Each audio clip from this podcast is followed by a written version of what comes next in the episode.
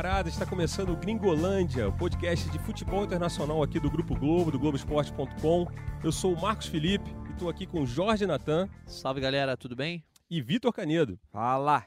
E é isso, ó, Gringolândia número 2. Lembrando que você pode escutar o Gringolândia no Google Podcast, no Castbox, não confundir com Cashbox, a galera aí do funk das antigas, não, é Castbox. E no Apple Podcasts. Enfim. E na, e na página especial do Globoesporte.com. E na página especial do Globoesporte.com de podcast também, evidentemente. Tem lá o Fala Fera, né? Tem o podcast do Kleber Machado, tem o Dois Pontos do Rodrigo Alves, enfim, vários podcasts legais. E o nosso aqui falando sobre futebol internacional. Estamos chegando na edição do número 2. Lembrando que semana passada a gente falou sobre Liga dos Campeões, né? Tá lá, você pode escutar, a maior Liga dos Campeões da história, pelo menos na nossa opinião aqui. Sim.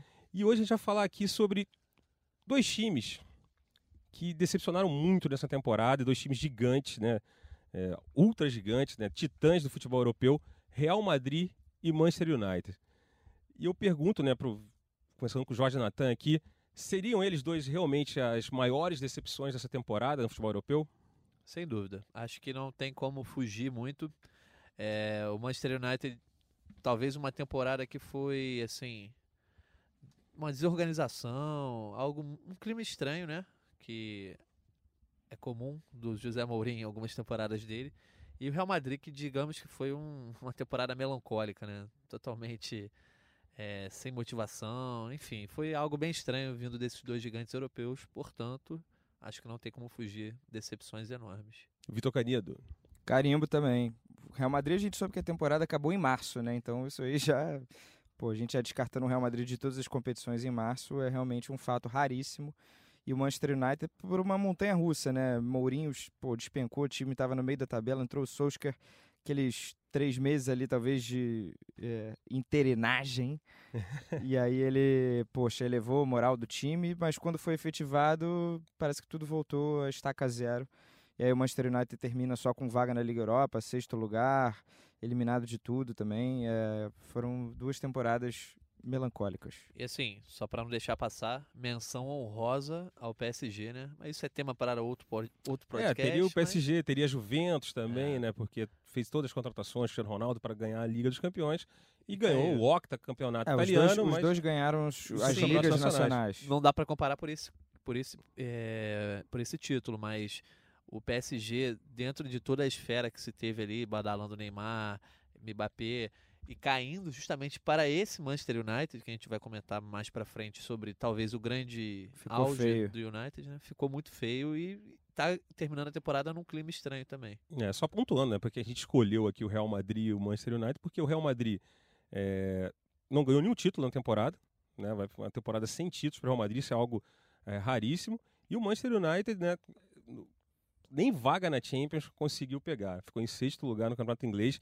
Vai ter que disputar a Liga Europa a partir de 25 de julho, o que já prejudica a próxima temporada. Vai depende, ter que começar um pouco depende antes. Depende ainda se é, o Manchester City vai ganhar a Copa da Inglaterra. Copa da Inglaterra, tem esse detalhe. Mas assim, é muito, a chance é grande, né? É, é, grande a chance do Manchester City ganhar a Copa da Inglaterra, né? Afinal, quanto o Watford. Enorme. Mas então, isso beneficiaria. Se o City ganhar. Isso. Ah, então. Então já melhora a situação um pouco para o Manchester em relação ao calendário, em relação à logística para a próxima temporada. Mas assim, vamos começar falando do Real Madrid, né? Real Madrid que é, era o clube, até antes do Cristiano Ronaldo, talvez o clube, né, que, o, pelo menos aqui no Brasil, todo mundo torcia, todo mundo queria saber, mas de, com a saída do Cristiano Ronaldo deu uma queda nisso, mas aí veio o Vinícius Júnior, todo mundo se empolgou, só que a temporada né, foi uma lástima. E eu queria começar perguntando para o Canedo, assim, tem os motivos do fracasso, o motivo desse, dessa temporada fracassada. Eu acho que começa lá atrás com a escolha do Lopetegui, né? não dá para apontar um só motivo. Quando acontece tanta coisa ruim na temporada, tem que juntar os cacos e realmente fazer uma análise. E aí, se a gente for na ordem cronológica, vai ver que tudo começou com a nomeação do, do técnico às vésperas da Copa do Mundo. O Lopetegui. Furada de olho, né? É, comanda. Pô, mas o estranho é que o Real Madrid tirando o técnico da seleção espanhola. E aí isso vazou, deu um problema danado. Enfim, o Lopetegui acabou se mostrando é, que não era o cara ideal para substituir o Zidane. É, não sei se o grupo também não foi muito com a cara dele. É, e ele acabou demitido assim no primeiro semestre ainda da, da temporada. É, esse foi um dos problemas, né? Mas o Zidane já tinha lá atrás apontado quando ele saiu, quando ele deu uma entrevista coletiva, ele deixou ali nas entrelinhas para a galera pescar que não conseguia mais motivar o time, tanto que o Real Madrid foi campeão da Champions, mas ia muito mal no Campeonato Espanhol. É, o Barcelona ganhou com facilidade. Um ano do Zidane, realmente, o Real Madrid ganhou o espanhol também, foi muito bem, conseguiu fazer um rodízio. Mas a regra era o Real ganhando aos trancos e barrancos ali na Champions, sem tirar o mérito da conquista, mas no mata-mata a gente sabe que precisa de dose de sorte, precisa de Cristiano Ronaldo, precisa dos coadjuvantes de luxo, e eles apareceram.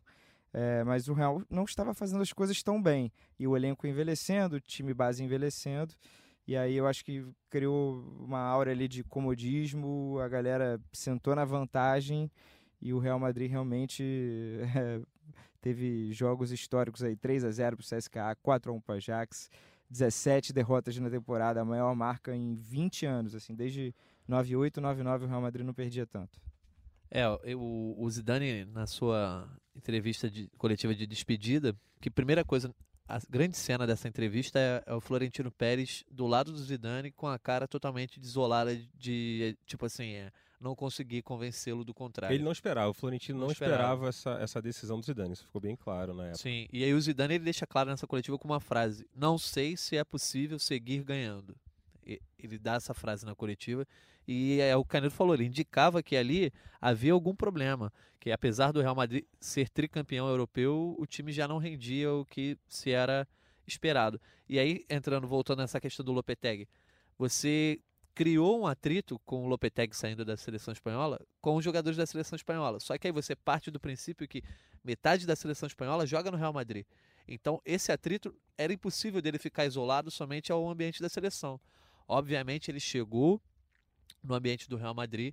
E isso aí ocasionou essa, e, esse efeito dominó, né? E essa questão do elenco do Real Madrid é interessante, porque tinha um, tem uns jogadores como Sérgio Ramos, que é um jogador que né, é, é, é uma bandeira da seleção espanhola e pela que a, a imprensa né, espanhola anunciou, ficou bastante chateado com essa situação toda. E por outro lado, tinha jogadores que deviam então, a carreira ao Lopetegui, mas que tinham uma dívida de gratidão enorme no elenco do Real Madrid, tipo o Isco e o Asensio, que foram jogadores que jogaram todas as seleções de base com o Lopetegui. Então, ficava ali, criava essa, não animosidade, mas criava um clima realmente estranho. Jogadores que é, realmente não gostavam, não gostaram da atitude do Lopetegui, com jogadores que tinham uma dívida de gratidão. Então, realmente ficou conturbado o ambiente. E aí veio a opção pelo Solari, uma opção caseira, tentando acertar replicar, o, né? replicar né, o que aconteceu com o Zidane, trazendo um cara que veio do Castilha.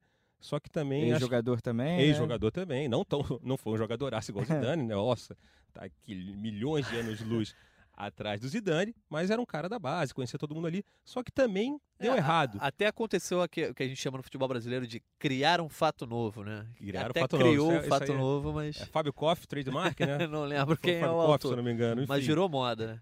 A jogar bola que é bom, o Real Madrid Não em nenhum jogou. momento da temporada jogou assim com é, regularidade, alguma constância. Tava sempre assim alternando jogos bons com jogos horrorosos e aí às vezes ganhava na individualidade, é, que já não era também tão é, tão relevante assim no É, time. e já acontecia antes, nas outras temporadas também, muitos jogos definidos pela. Cristiano Ronaldo, Cristiano né? Ronaldo, a gente aí- já falou, que foi o cara que saiu da temporada, né? 50 gols de média por temporada ele garantia. Era óbvio que ele saindo, os números de alguns outros jogadores iam Isso aumentar, que jogavam para ele, mas ainda assim o buraco tá muito grande. E em relação a isso do, do, do elenco não ter entregado, eu também um outro ponto que eu acho fundamental é o elenco envelhecido do Real Madrid. Além da, da, da coisa toda da motivação que faltava, o time tricampeão da Champions, que o Zidane citou, vocês falaram, a questão do elenco envelhecido. Sérgio Ramos, com mais de 30, Marcelo, Marcelo, Modric, Modric, Kroos, Benzema, Benzema. Então Bale. isso também ficou difícil. Bale deve Bale estar ali ainda perto, não, não, é mas. É, mas envelhecido também desgaste dentro do próprio É clube, isso, né? não apenas de Três, idade. quatro anos de É clube. isso. Gente que, E- como o Tony Kroos, que não, não tem 30, mas que teve uma queda também de rendimento absurda. Sim, e na contrapartida disso, e falando também do Solari, assim, há um mérito no trabalho do Solari, que é talvez o grande destaque, a gente vai falar disso depois da temporada do Real Madrid, que é a inserção do Vinícius Júnior dentro de um planejamento que não era o inicial. O Vinícius Júnior, quando chegou no Real Madrid, jogava jogos pelo Real Madrid B, e com a chegada do Solari e também com a, a questão de alguns jogadores estarem lesionados, etc., o Vinícius começou a ser usado. né? Exatamente. E aí houve um momento que não havia mais como tirar o Vinícius Júnior do time e o Solari bancou. Isso talvez tenha sido o grande mérito do Solari, o grande, a grande herança que ele deixou dentro desse trabalho, que foi ruim. Então, a gente está entrando nesse mérito agora de quem decepcionou e quem se salvou na temporada. Então, vamos começar por quem se salvou, né? Citou o Vinícius Júnior. Acho que o Vinícius Júnior é. O Vinícius Júnior. o Vinícius Júnior é um dos jogadores que se salvaram nessa temporada, né? É, começou jogando no, no, no, Real B, foi aproveitado pelo Solar, entregou. Faltou a velha história, né? Tem que melhorar a finalização, né? O último passe, talvez, mas é um jogador que tem muito a evoluir e vai evoluir com certeza com o Zidane. Mais algo mais para falar do Vinícius que ficou faltando? A gente perdeu a quantidade de vezes em que ele foi capa de jornal, né? Eu acho que isso ele devolveu pelo menos alguma esperança. A gente sabe que os jornais são Mas muito talvez caseiros. Um da, é também um pouco da carência também é pela falta de, né? Então, ele foi, ele é o nome dessa esperança, né? Numa temporada que foi realmente melancólica, com 17 derrotas, o Vinícius Júnior trouxe uma esperança de reerguer, voltar a reerguer o clube e assim, é, tem as suas deficiências de finalizações, mas poxa, algumas jogadas sensacionais, assistências que ele deu pro assistência que ele deu pro Benzema no jogo de ida contra o Ajax, que foi uma linda arrancada. Um gol bonito dele de sem pulo ali contra o Leganês na Copa do Rei. É, o Vinícius Júnior, até a lesão dele ali no, no dia 6 de março, ali no, no, Carnaval, aquele jogo de volta contra o Ajax, é, o Vinícius Júnior já estava se transformando no cara da temporada do Real Madrid. Então tem muito a lamentar é, esse período dele de inatividade, mas enfim. É, o, o Vinícius Júnior, ele estreou justamente num. Teve a primeira grande chance dele num clássico contra o Atlético de Madrid. Mas jogou pouquíssimo. Jogou né? pouquíssimo, mas não decepcionou. E, mas ele entrava e ele fazia coisas que os outros jogadores não estavam fazendo, que era partir para dentro, tentar uma jogada diferente. O Real Madrid foi um time muito pragmático durante toda a temporada e isso se refletiu justamente nesses veteranos que a gente falou assim. Os pilares do time estavam totalmente pragmáticos. O Modric, que acabou, tinha acabado de ser eleito o melhor jogador do mundo, né? Ali para setembro, né? O The Best foi para setembro. E mesmo assim ele não conseguia desenvolver seu futebol. Parece que estava faltando alguma coisa para dar aquela liga. O caso do Modric mesmo, a gente viu o cara ser melhor do mundo, tá no melhor clube do mundo, entre aspas, né? Pelo menos na, na, naquele momento de final de temporada passada.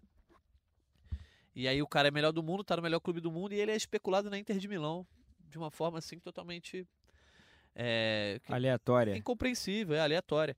E aí você já via por quê, né? Porque realmente parece que os caras, ninguém estava conseguindo mais se motivar ali.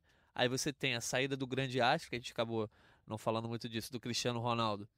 Você meio que deixa um vazio no, no time e no coração da é, torcida. É, vestiário, tudo, né? Tudo, é. E parece que o Vinícius Júnior foi o único sopro de, de renovação que realmente houve ali, diante das contratações que não deram certo de é, Mariano e... Mariano ainda ganhou a camisa 7. Ganhou a camisa só. 7 do Cristiano Ronaldo, diante da, da grande falha de expectativa com relação ao meio.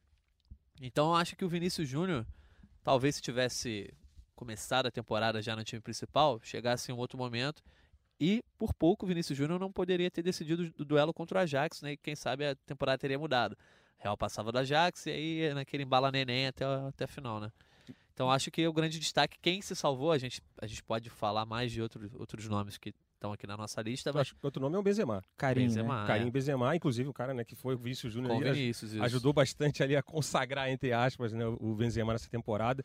Entregou, não sei se vocês estão com os números aí, né? Mas que entregou mais gols 30 gols. 30 gols, mais gols que o Cristiano Ronaldo na temporada?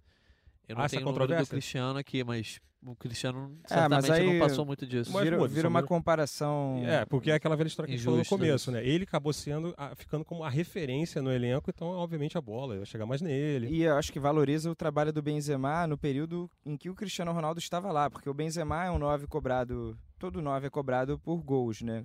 Mas assim, quem observava o jogo do Real Madrid viu o trabalho sujo que o Benzema fazia de atrair marcação para fora da área para o Cristiano Ronaldo penetrar ali. Então, assim, o, o, durante muito tempo, ele foi o fiel escudeiro, foi o Irvine ali do, do Schumacher, né? Pegando um é, exemplo é, o, aqui horroroso de Fórmula 1 de 20 anos atrás. Pô, eu acho que ele seria o Ed Irvine com o Benzema um pouquinho mais, um Guerra Berger, é, talvez, né? O Benzema, mas, mas enfim. Enfim, aí ele provou agora duas coisas, né? Que ele não tem como carregar um time sozinho nas costas. O Benzema não é jogador desse nível, Mas, obviamente, ele provou que pode entregar os seus 20, 20 e tantos, 30 gols na temporada, e isso já é excelente para um camisa 9. E agora a gente vai entrar na seara aqui do. É, só só para falar um pouquinho do Benzema aqui, Hum. em, no final de fevereiro, lá no poderoso Globoesporte.com, que Pô, você está ouvindo site, esse site, Site é bom, acho que esse site tem potencial. Então, a gente fez uma matéria sobre Benzema, né, que o título da matéria era Benzema renasce após pior temporada no Real e recupera estátua entre os grandes nove. E a matéria que tem a gente fez nu- essa matéria? Não, você fez essa É, matéria. não, a, a gente, Tudo porque bem. somos uma equipe. É, que fala muito, tem aspas interessantes sobre isso, sobre como o Benzema sempre foi chamado um, jogador solidário, né? Um jogador que se sacrifica e que é um 9, mas ao mesmo tempo é um 9 que não joga tanto dentro da área e tem mapas de calor da movimentação dele e tal. E o Benzema ter conseguido fazer esses gols era simplesmente porque não havia ninguém para decidir. E aí ele apareceu mais para decidir. Mas o estilo de jogo dele na temporada continuou bem parecido. Dele saindo um pouco, dele tentando ajudar. Só que aí, como quando alguém vem do- do- dos das laterais, por exemplo, que a gente tem dois laterais que atacam muito, Carvajal e Marcelo. Não havia mais o Cristiano Ronaldo que saindo da ponta e jogando de falso centroavante para estar lá. Então o Benzema estava. E eu acho que o, o Benzema talvez seja o, quem, quem lucrou mais nessa temporada, porque as pessoas voltaram a ver, caraca, o Benzema não é um perna de pau. Porque o Benzema, apesar de toda a qualidade, apesar de ser titular absoluto do Real Madrid, levou o rótulo de perna de pau Sempre, nesses né? últimos anos do É, é, Cristiano Eu Ronaldo. acho que ele nunca foi unanimidade, né? Apesar de reconhecerem que ele faz esse trabalho, eu acho que ainda tem uma galerinha aí que pega no pé Sim. dele. Não à toa o próprio clube tá atrás do Jovic, né? Pra, praticamente fechou. Sim. O Sérvio joga Não no inspira Eintracht confiança Frankfurt. ainda, né? É, mas é bom, assim, natural também você ter uma sombra do que o Mariano Dias ali fazendo número ali no banco de reserva. Sim, mas é um fenômeno que, por exemplo, você vê, o Messi tem muito mais gols que o Soares no, no Barcelona, né? Mas em momento Não algum o Soares, Soares, vira né? um perna de pau porque ele tem muito menos gols que o Messi. E o Benzema tem essa cobrança, que tem muito menos gols que o Cristiano Ronaldo. E por que isso? Ele joga no time tão bom. Enfim, eu acho que rolou um pouco dessa cobrança injusta com o Benzema também pelo que é fora de campo. Exatamente, vai falar, o extracampo dele também não ajuda muito, as polêmicas, né? Sim, mas e, e assim, ele teve um ponto bom que foi essa parceria com o Vinícius Júnior. O Vinícius Júnior sempre falou que o jogo deles dois combina, que o Benzema foi o cara que mais abraçou ele no Real Madrid. Então, quem sabe aí seja uma parceria para as próximas temporadas. interessante, é algo pro Zidane né, focar, né, agora. E falando nisso, que o Zidane focar, o que, que o Zidane, de repente, tem que olhar para esse elenco, olhar para essa temporada que passou e ver que, ó, isso aqui decepcionou muito e a gente tem que mudar aqui. Acho que a gente falou, a gente falou um pouco do Modric, que Um- ficou devendo, Um nome todo mundo vai concordar, né? o Modric ficou devendo. O outro nome é o Marcelo, Tem o Bale. o Marcelo, eu ia chegar nele. É. Acho que o Bale que a gente vai discorrer um pouco mais, que pode ser até o Bale, pode ser até um gancho É, pra o gente Bale falar é do o Manchester. capitão da barca. É, então, inclusive, Vai essa barca, frente. ele deve ser capitão. E essa barca que ele vai capitanear, ele pode arrumar justamente para outro clube que decepcionou para burro nessa temporada, que a gente vai falar aqui daqui a pouco, que é o Talvez. Manchester United, né? Que tá, estaria interessado em repatriar o Gareth Bale, voltar lá para a Grã-Bretanha. Então, eu queria começar. Modric, eu acho que realmente, do essa negociação que apareceu, essa especulação que apareceu do nada com a Inter de Milão, e você disse assim: ah, não, porque é, falta motivação para ganhar e tudo. de Também tem a vontade de ganhar um faz me rir, Cascalho, né? O Cascalho, Verdade. né? O Modric queria capitalizar ali, eleito o melhor jogador do mundo, o melhor jogador da Copa. Então ele sabia, se rolasse uma transferência naquele momento, a transferência ia ser é, estratosférica, exorbitante Sim. os valores. Ponto. Isso o Modric realmente decepcionou. Marcelo. O Marcelo, todo mundo sabe, já, já não é de hoje, já tem talvez umas cinco temporadas, que obviamente nunca foi, nem quando ele começou, forte dele nunca foi marcação, nunca foi um jogador de segurar muito atrás e sempre de sair mais jogando. E só que nessa temporada ficou mais evidente ele acabou sendo barrado, alguns jogos. Reguilhon, né? Jogou bastante. Exatamente. Então o Marcelo acabou sendo uma decepção. Até a volta do Zidane, inclusive assim, falou-se muito em relacionamento ruim do Marcelo com Solari. Hum. O Marcelo foi barrado nesse período, então o Reguilhon, o Reguilhon, um cara que veio da base, jogava, e o Marcelo, tetracampeão da Champions, titular absoluto, era relegado ao banco de reservas, ao ostracismo, uma temporada depois. Então, assim, ele caiu muito de nível. Eu acho que os três meio-campistas também, Casemiro fazendo jogos muito ruins, Kroos e Modric, já citado.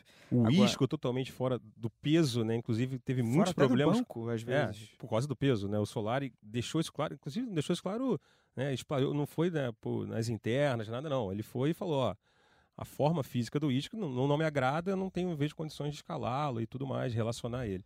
Só É. que voltou, né? O Isco voltou a jogar com o Zidane. A primeira coisa que o Zidane, Sim. quando assumiu, foi puxar o Isco de volta, que foi o jogador que, né, é o maior período do, do, do Isco no Real Madrid foi com o Zidane, sem sombra de dúvida. E o Gareth Bale, né? Sim, é, e você- vocês acabaram não citando o Courtois, né? Ah, Mas Courtois. Estava na nossa lista, mas eu acho que assim, o Courtois pode ser chamado de decepção? Pode, mas está numa prateleira. Assim, Talvez duas, é. E ele vai, vai continuar no clube. O Navas é quem deve sair. O Courtois acho que tem lenha para queimar. E vem Sim. numa negociação boa, porque ele estava indo para o último ano de contrato com o Chelsea, então ele não foi tão caro. Tão caro. Pro, pro valor então, que foi. Eu acho que o custo-benefício dele ainda pode se transformar em, em algo produtivo para o Real Madrid. É, indo por partes assim, o Modric a gente já, já falou um pouco, eu acho que rolou muito disso. Na verdade, eu acho que o Modric, ele rolou também um pouco de expectativa versus realidade, né? De a expectativa pelo que ele fez na Croácia, na Copa do Mundo, que eu acho que também foi uma atuação super valorizada dele, né? E Copa do Mundo, né? A gente também tem É. isso. É um torneio curto, é um torneio de, de tiro curto que também, às vezes, exacer- exacerba as atuações. Sim. E não para temporada, para um campeonato espanhol, para uma Liga dos Campeões, não- você não pode ter o mesmo peso, né? Claro. E aí a gente pega, ah, esse cara é o melhor do mundo, esse cara foi pra final da Copa do Mundo, ele é quem vai pegar o Real Madrid e botar nas costas na saída do Nunca Cristiano fez. Nunca isso. fez Nunca- isso. é, Ele Nem com a Croácia ele fez isso, se a gente parar e analisar o que foi a Copa do Mundo. É mais realmente é, expectativa versus realidade. E aí eu acho que esse prêmio acabou gerando é, algo na torcida que nos deturpou, concretizou. exatamente. E aí a gente sai do Modric e fala é, um pouco do do, Courto- do Marcelo. Marcelo, na verdade, eu, acho que rolou o seguinte. é, ele teve atuações muito ruins em derrotas que foram simbólicas do Real Madrid na temporada. Porque o nível dele, nível técnico, eu não identifiquei uma queda enorme. Agora, talvez tenha rolado um pouco de. é, não sei se. Falta de zelo na defesa, talvez seja a melhor expressão. Porque o Real Soberba, Madrid, talvez? soberba, eu não sei. Faltou alguma coisa ali no Marcelo e ele teve essas temporadas, inclusive quando o Reguilhon ganhou a vaga, a torcida falava isso. O Marcelo a gente perde, perdeu três jogos seguidos. E com o Reguilhon a gente ainda não perdeu. E aí rolou esse esse estresse, falou que o, o Marcelo estava querendo ir para Juventus e tal. É, eu acho que assim, o Marcelo ainda tem o que render no Real Madrid. A volta do Zidane, ele passou a jogar, jogou bem, eu acho que ele vai continuar. Sim. Isso é até um bom, é até um bom gancho pra gente falar agora do futuro do Real Madrid. O que a gente pode esperar pro Real Madrid da próxima temporada. Começando até pelo Marcelo. O Marcelo, o Zidane disse que quer recuperar o Marcelo. O Marcelo disse que com o Zidane, enfim. Aquela jogo, eu jogo- minha eu jogo- vida por ele, né? Exatamente, né? Aquela juras de amor e tudo mais. Então, o Marcelo continuando, deve, provavelmente deve seguir, né? Com o Zidane, É, a não ser, a não ser que role algum projeto da Juventus, alguma coisa dele assim. para investir mais forte. É, eu né? acho que se ele quiser, ele sai, mas o, depender do Zidane, acho que não. E a gente vem na, na, na esteira dos reforços que o Real Madrid pre- pretende, né? Estão sendo especulados. Já confirmados, Jovic. né? Não, conf- Confirmados Militão e Rodrigo, né? Exatamente. Sim, chegou Militão, agora. 50 milhões de euros para a zaga e o Rodrigo 45 vem num esquema talvez parecido com o Vinícius Júnior. A gente não sabe se vai ser utilizado de imediato. É, pode é um, é um mais. jogador assim muito acima da média para a idade dele, mas se ele chegar no Real Madrid com a concorrência do Vinícius e do Hazard, Exatamente, que é o outro nome que está sendo bastante fica mais especulado. difícil para ele jogar, né? Fica, fica bem mais complicado. Assim, tem a. Tem E o você ainda tem o Brian Dias também, que tá, tá entregando bem, tem entrado bem, fez inclusive o gol agora contra a Real Sociedad na derrota, né? Mais uma do Real Madrid na, na, na antepenúltima rodada. Então, é, realmente, a concorrência para o Rodrigo acho que complica um pouco. Em, em relação ao Militão, não. Acho que o Militão chega para jogar. A princípio, sim. E ainda mais pelo fato dele ter a opção de jogar como lateral direito e como zagueiro, enfim, pelo lado direito. É. Então, ele dá essa, dá essa mobilidade ali pro, pro Zidane mexer na defesa. A questão do Real Madrid, eu acho que assim, mais do que as contratações, a barca que a gente estava falando é mais importante. É, é ela que vai ditar como vai ser o mercado. Por e exemplo, o clube precisa fazer dinheiro ao mesmo tempo. precisa. Ao mesmo exemplo, tempo que vai você gastar 100 milhões no Hazard, vai ter que dar um jeito de ganhar dinheiro com o Bale, Seria com o o Bale, Isco. é. E, não, e até mesmo, tipo assim, você ter o Bale no, no- no seu banco de reservas, tendo o Hazard no time titular, você cria mais atrito, mais novelas para a imprensa Uhum. espanhola. Então eu acho que tem que se livrar. Para mim, o Bale tem que puxar essa barca. Eu acho que o Bale acho que é meio que o nome certo, né? A E- princípio, sim, né? relativamente tem um mercado, embora acho difícil recuperar Os mercado 100 milhões, os 100 milhões investidos, investidos por né? ele. Sim. E, e o, o- provavelmente o Real vai- já vai ganhar o dinheiro com a venda direta do, do Rames Rodrigues, né? Que havia sido emprestado. Ah, exatamente, e- tem O o Bayern Rodrigues voltando. exercer ainda É, precisa exercer o poder de a compra. cláusula. Isso se o Bayern quiser continuar. Tem um papo também que o Bayern Senão ele volta. Senão é mais uma bomba pro Zidane. Enfim, o Zidane tem uma grande bomba para resolver. Agora, Mas ele voltou com essa carta branca. Isso pelo menos a gente já sabe, porque senão ele não teria Não, foi voltado. o golpe de mestre dele, né? Falou assim: eu vou sair agora, eu- agora vou ser o salvador da pátria. Não sei se vai ser uma missão fácil. Agora, se vocês fossem ao mercado, sendo o Real Madrid, quem vocês trariam? Hazard? Seria a Eu grande, contrataria. O grande Hazard, chave? cara, é o cara, é o Hazard acho que é o principal nome, já é um nome desejado, é um nome que a torcida aprova já, do Real tem, Madrid. já tem jornais dizendo que já, já O L'Equipe, o L'Equipe, eu concretizou, até né? nem entendi, né? O L'Equipe, um jornal francês, bancou a contratação de um jogador belga pelo time espanhol. É a Babilônia da, É da, da- da imprensa europeia, mas enfim, é um jornal respeitável, tô brincando aqui. Sim. Da, da- Ele da- vai, ele vai. Estão só esperando o Chelsea, assim como o Jovic também. Pelo menos você ganha mais opções ali de ataque, jogadores que entregam gol, né? E- O Jovic vem de uma temporada incrível no Eintracht Frankfurt e está Artilheiro da disputando... Bundesliga. Não, esse é o Ah. Lewandowski. Aí, é, chegou a ser artilheiro, chegou, Chegou a a ficar, ser. ficou na Disputou frente, artilharia. disputou na artilharia. E o...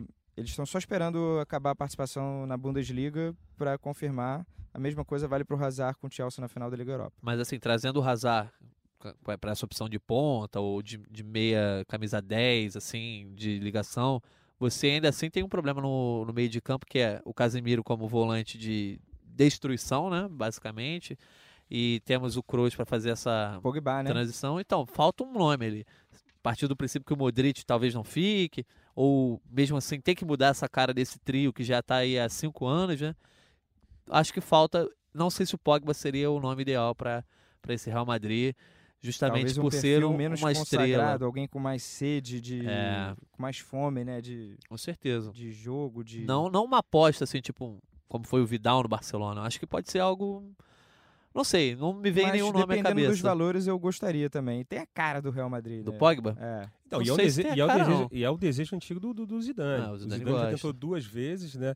Na primeira vez ele acabou continuando na Juventus, na época ainda estava na Juventus. Na segunda vez, aí ele decidiu para o Manchester, razões óbvias também, né? O Manchester pagou 105 milhões de euros, se eu não me engano, 105 milhões de libras. Agora me bateu euros, do, eu de acho. euros, foram de euros. E, e aí o Zidane agora até recentemente disse, agora para, para a imprensa dizendo que essa é a última eh, derradeira chance do Pogba jogar no, no Real Madrid. E falando em Pogba, a gente vai falar agora do Manchester United, né? Lembrando que você está escutando Gringolândia, edição número 2 do podcast aqui de futebol internacional do Grupo Globo, do Globoesporte.com. Você pode escutar a gente no Google Podcast, no Cashbox, na, no Apple Podcast também, você pode escutar a gente. E a gente está falando hoje sobre os times que decepcionaram na temporada, os gigantes que decepcionaram na temporada. Falamos há pouco agora do Real Madrid, você pode voltar aí se quiser escutar de novo. E agora a gente vai passar a falar mais do Manchester, Manchester United, né? Que eu acho que a temporada desde 2013 que o Ferguson né, deixou o, o futebol, o Manchester vem caudicando, ganha um título aqui, se recupera ali e tal. Mas essa temporada agora foi uma temporada, a gente pode dizer, como ridícula. Eu acho que nem fracasso pode ser chamada, né? A pior temporada nos últimos 30 anos, o pior começo de temporada desde que o time voltou para a primeira divisão em 75. Enfim, são, é, uma, é é uma saga de números assim ruins para a temporada que começou com o Mourinho e terminou com o Solskjaer, que entrou né, salvando o time, teve uma, um, 12 jogos Classificação sobre o PSG, né? Exatamente, o duas viradas sobre o. PSG, aquela coisa linda, acho, que agora vai e tal, mas de repente o time caiu de novo. E terminou perdendo pro Cardiff rebaixado. Exatamente, perdeu, só ganhou dois jogos dos últimos 13 que disputou no Campeonato Inglês e aí acabou terminando em sexto lugar, fora da Liga dos Campeões da próxima temporada. O que, que, o que, que aconteceu para essa temporada do Manchester ter sido tão ruim assim, Canedo? Primeiro, né? Mourinho, que é um cara assim de frases fortes, personalidade forte. É, quando ele identificou, eu acho, o problema de falta de mentalidade vencedora no Manchester United, eu acho que ele perdeu os jogadores, né? Ele não tinha que fazer, era início de temporada. Tava claro, assim, o Pogba, principalmente, foi só o, o Mourinho sair, ser demitido, que o rendimento do Pogba cresceu vertiginosamente. É, então, assim, esse começo muito ruim, mas eu acho que o problema do United é mais geral, assim, é é um legado de anos e anos de descaso, de montagem de elenco, de supervalorização de salários de determinados jogadores que não deram certo. Se lembrar, Falcão, Di Maria, o Ibra até deu certo, mas é, saiu Schweinsteiger, o Alexis Sanches, que está no elenco com o maior salário do futebol inglês, um dos maiores salários, não rendeu absolutamente nada.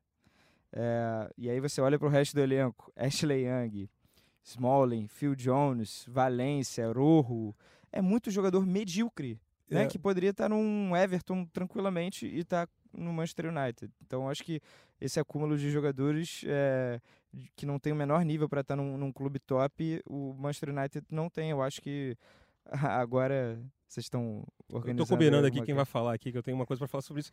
Você falou dos, você falou citou jogadores, né? Diferentes jogadores, Sanches, você citou o Di Maria, e isso é um outro problema, né? O Manchester ele tem um, um, um, um legado de jogadores que foram trazidos por quatro técnicos diferentes. Você tem ainda jogadores que ainda são da época do Ferguson, né? Por exemplo, o Ashley Young, por exemplo, né? Os Smalling. David Moyes, Van Aí tem o David, David Moyes, que, o Van Gaal, que trouxe, Mourinho, por exemplo, o, o, o, trouxe o Sanches, não, o Sanches veio, veio Teve agora. Fellaini, né? Na... Enfim, jogadores diferentes técnicos, que tinham diferentes mentalidades e que formaram um elenco assim que parece um Frankenstein os jogadores não se casam, né? Igual que a gente falou semana passada, a gente citou o Fifinha, citando o Fifinha de novo, né? Os jogadores não têm aquela ligação, não fazem aquela ligações. verdinho, né? É, não ficam verdinho entre eles, os jogadores do Manchester, porque cada jogador tem um estilo diferente. O Solskjaer chegou agora tentando impor o estilo de jogo de, de pegar, de, de, de roubar a bola, de partir com velocidade de ataque, de, de um time mais é, reativo, mais atacando com velocidade, mas ele não tem os jogadores suficientes para isso. É. Então, eu, eu acho que sim. O Manchester United ele perdeu a referência do Alex Ferguson, né? Óbvio que seria difícil retomar. E ele não era só um treinador, né? É bom assim, mencionar manager, que ele fazia gestor, né? ele fazia questão de estar por dentro de todas fazia as, o projeto. as funções do clube. Era um project. Era um negócio realmente muito bem feito. Então, mas aí o clube, com, com seus donos norte-americanos, eles acharam que o problema seria solucionado através de injeção de milhares e milhares de libras indo ao mercado contratando os melhores jogadores da Premier League e acabou esquecendo um projeto, o projeto de é, sustentado dentro de uma filosofia de jogo, por exemplo, que eu vejo o Klopp hoje como referência, né? Ah, a gente tem esse projeto com esse cara, esse cara quer chegar a esse lugar Manchester dessa City, né? forma. Né? Os dois que já Manchester colhem City. frutos e parecem já estar anos-luz do Manchester United. Exatamente. E o United não. O United falou: ah, a gente precisa de um meia, traz o melhor. Precisa de um atacante, traz o melhor não importa quanto custe. E aí, ao mesmo tempo, ah, precisa de um cara, pô, o nosso lateral esquerdo machucou. Traz o Rorro aí, que vai jogar de zagueiro, porque fez uma Copa boa.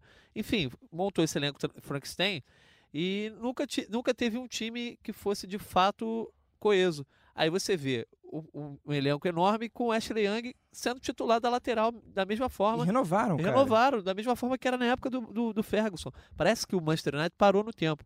Aí a gente fala, ah, essa temporada é a pior de todas. Nos números, sim, mas talvez a pior temporada do Manchester tenha sido a do David Moyes, porque Tem era a temporada. Em oitavo, né? Exatamente. E era a temporada do, do, pulo do gato, de falar o que a gente vai fazer agora.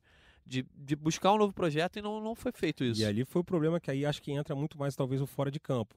O Ed Woodward, né, que é o CEO né, do, do, do Manchester United, ele não bancou um diretor de futebol e ele é um cara que não é do mundo do futebol. Ele é um cara que tem de tudo de finanças, trabalhava com Sim. bancos e tudo mais.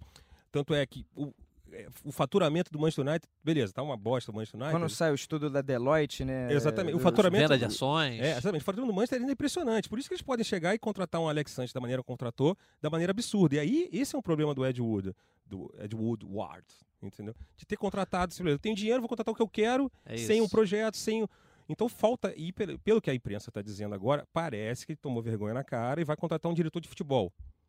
Entendeu? Então, sei lá, um monte. Quem sabe? Não, não é. vai ser ele. Não tô, tô sim, mas seria sim. um cara, tipo um monte, um cara que saiba do futebol, entenda os meandros do futebol, para contratar, para ir ao mercado de forma cirúrgica. Porque o, o Manchester United não está na Champions, ele está na, na Liga Europa. Então pode ser até mais uma oportunidade para o Manchester. Ele não precisa contratar um medalhão estratosférico para trazer um jogador. O que dava certo na era do Ferguson era contratar jovens, assim, com vontade. Né? E, e é isso. Como foi o Cristiano Ronaldo. Então, assim, eu acho que o perfil tem que ser caras ali mais na faixa de 20 e pouquinhos anos. Talvez o Fred tenha sido uma aposta, né? O Fred 25, mas só que pagaram dinheiro demais, ele não 52 jogou. 52 milhões de livros. Mas assim, jogadores com perfis parecidos, né? Que venham a dar certo um, sei lá, um Ndombele, um volante do Lyon, assim. O campeonato francês é muito bom, que ele tem várias estrelas Sim. e todas acabam indo para a Premier League. Mas eu, é, eu acho que acima buscar de... esse perfil João Félix, que foi cogitado, é, então, né? Tá seria... Nessa seara agora, o que, ah. que, que, seria? Então vamos trazer jogadores, né? Quem, quem pode chegar? O João Félix, acho que seria um ótimo nome. Embora o Benfica quer agora por mais uma temporada e, e, tem toda vai estar tá na Champions, o próprio João Félix pensando também. É difícil olhar para o elenco e não ver qualquer posição que precise de reforço. Até o De Gea goleiraço, Ah, acho que todo não, mundo acho que é um concorda. exagero. Não, mas Eu o acho DG que tá cogitado para ser vendido, Sim. para sair. Eu acho que um cara que, por exemplo, tá no mercado aí, acho que não vai, acho que vai acabar indo pro Barcelona, mas cairia como uma luva no Manchester United, que é o Griezmann. Griezmann. Vai pro que Barcelona. seria- é. Barcelona. Acho que seria ótimo. Mas eu acho que o Manchester United tem que, exatamente isso, abrir a cabeça um pouco para os mercados ali de, de lado da Europa, né? Esses mercados secundários, do que ficar trazendo todo mundo da Premier League. Ah, o melhor do Everton eu quero, o melhor do West Brom eu quero. Porque esse tipo de imperialismo não, não cabe muito ali para o Manchester United, porque esses caras às vezes já chegam desgastados, precisando de novos ares. Então, o Canedo falou, futebol francês é um ótimo Eu acho que o lugar. mais importante é a galera jovem, com fome, assim, que ainda quer se Exatamente. provar no futebol. É, mas acima de contratações, eu acho que o que o Manchester United precisa é uma filosofia de jogo. A casa. Filosofia de jogo, assim. Eu, me, eu comparo um pouco assim com a situação do Milan. O Milan se viu fora da Liga dos Campeões, se viu numa crise e ele tenta fazer de tudo para pelo menos voltar à Champions. Aí contrata qualquer um, traz qualquer pessoa, bota Treinador. dinheiro, treinador, sem filosofia. O que a gente precisa é estar entre os quatro primeiros. O Manchester United nos últimos anos trabalhou dessa forma. Ah, a gente precisa voltar para a Champions. O Aí resultado voltou, tem que ser consequência, né? Exatamente. Então eu acho que enquanto o Manchester United não pegar e falar, eu quero chegar a esse lugar daqui a três anos, com um trabalho a longo prazo, ele não vai sair desse lugar. Ele vai ficar só fazendo meio que o Flamengo faz aqui no, no, no Brasil, né? Traz um monte de estrela, Bom, não tem, não tem projeto de Corneta, tático. Enfim, eu sou torcedor do Manchester United e eu, eu fico um pouco irritado com, com o que vem sendo feito no clube. Eu deixo a pergunta agora pra vocês. Então, assim, é uma missão duríssima, Solskjaer. Ele tem tarimba, tem a manha para que ele vai ter a missão de realmente é, reestruturar, né? Transformar esse time Frankenstein, que foi formado por quatro técnicos diferentes.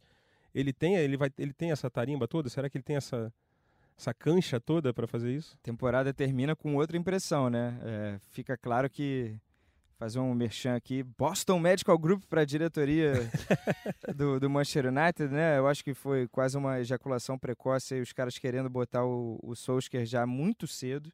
É, Se empolgaram ali com aquela sequência de vitórias. assim, ele, ele poderia Todo mundo, né? ele poderia, assim, é, poderiam ter tirado o carimbo de, de interino, mas olha só, no fim da temporada a gente vai ver.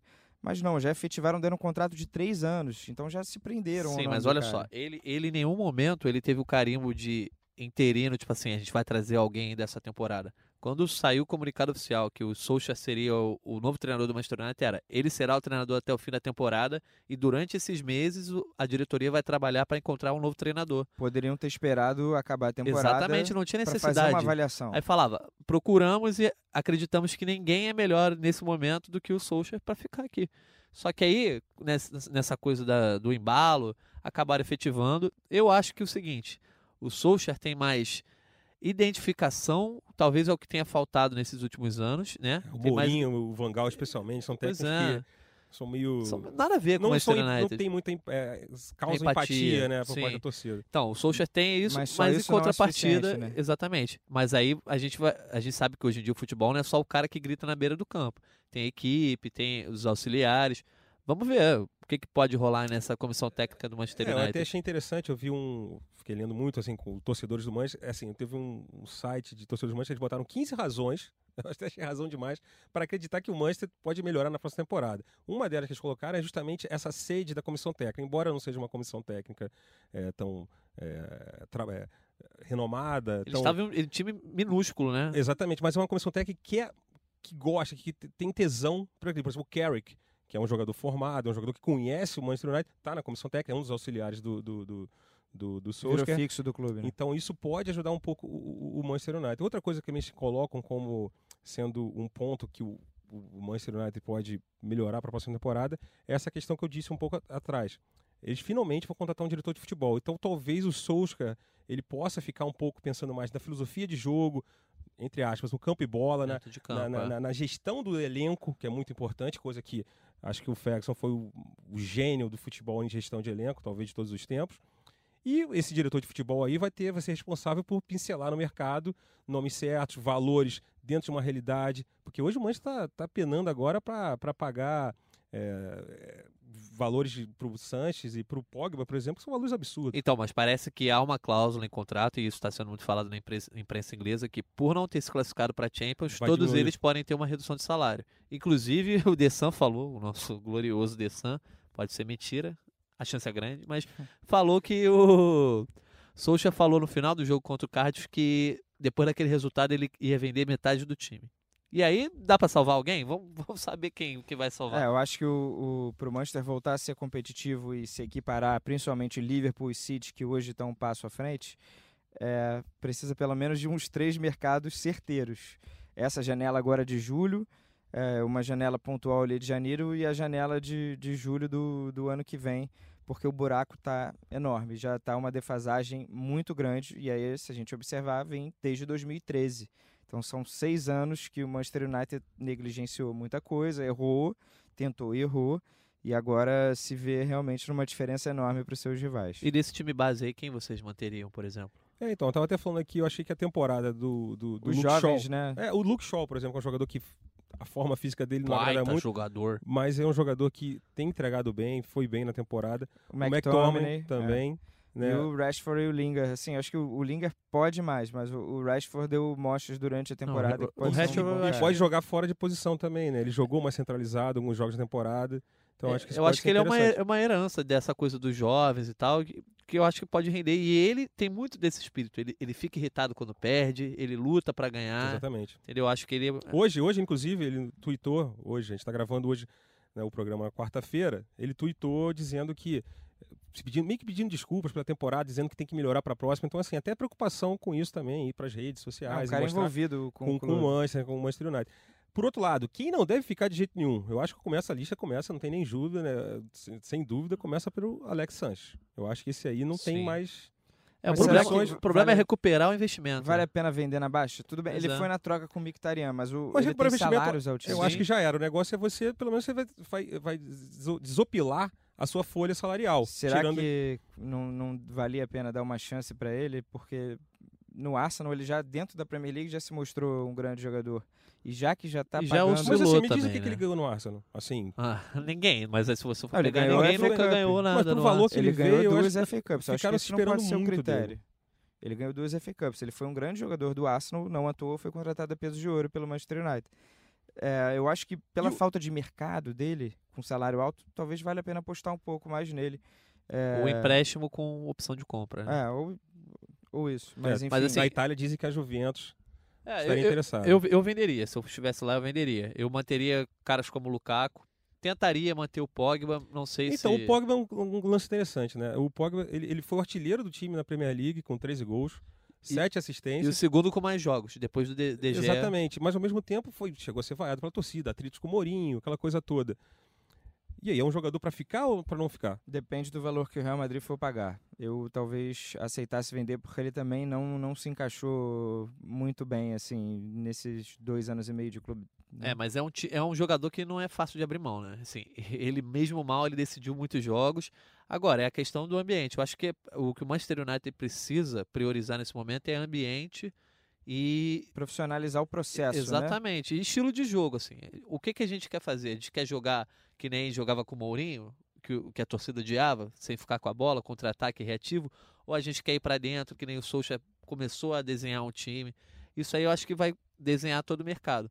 Aí eu, eu, eu tô aqui com a lista do- de, dos jogadores que mais jogaram. A gente tem o De Gea, Pogba, Rashford, terceiro que mais jogou, Lukaku e Ashley Young.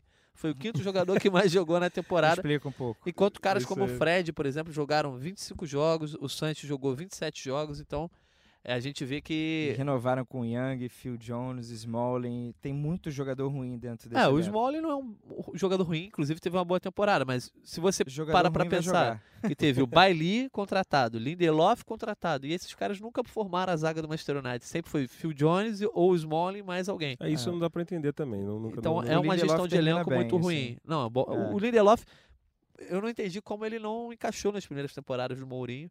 O Mourinho se perdeu também. Muito do que acontece com o United hoje, o Mourinho não soube fazer a gestão de elenco. A gente vai, vai ver agora se o Solskjaer vai conseguir fazer. Pelo que a imprensa inglesa diz, ele é o cara que sabe lidar dentro do vestiário. Tem seus momentos de Ferguson, de gritar, de jogar sapato na parede. No FM vai ser uma boa pegar o Manchester United, né? Ah, é pra, verdade. Pra brincar de mercado, a galera Dá que vender curte no legal. Futebol Manager.